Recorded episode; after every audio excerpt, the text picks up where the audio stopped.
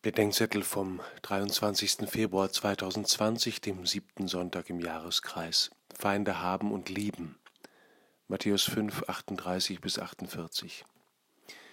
Viele Christen haben kein Problem mit der Feindesliebe, aber nicht etwa deshalb, weil sie keine Feinde hätten oder ihnen die Liebe der Feinde leicht fiele, sondern weil sie sich sicher sind, dass Jesus ausgerechnet ihre Feinde nicht gemeint haben kann. Eine Frau sagte mir neulich, die streitsüchtige Nachbarin sei zwar eine blöde Kuh, das habe sie ihr neulich auch mal gesagt, Feindin sei aber doch ein zu starkes Wort, nur das Miststück zu lieben könne keiner erwarten. Jesus sagt nicht, wir sollten unsere Feinde nett finden oder Freude an ihnen haben, wir sollen auch nicht ihre Nähe suchen oder gerne bei ihnen sein.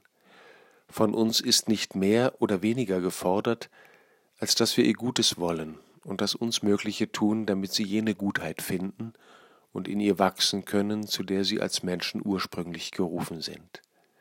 Das wird möglich, wo wir glauben, dass auch der verkommenste und böseste Mensch von Gott geliebt ist.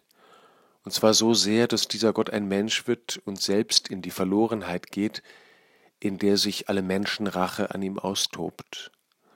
Gott liebt den Sünder und hasst die Sünde. Für ihn darf auch mein Feind um Himmels willen nicht verloren gehen. Die Feindesliebe duldet keine Verharmlosung, weder vom Geliebten noch vom Liebenden. Die Netten lieben kann jeder. Feindesliebe ist der Ernstfall der christlichen Liebe, der Mitliebe mit Gott. Ich bitte dich, Herr, nicht um Gefühle der Liebe für den, der an mir schuldig wurde, sondern nur darum, dass ich ihn dir überlassen kann und dir die Liebe glaube zu ihm und zu mir. Und vergib mir, wo ich der Feind meines Feindes war. Amen.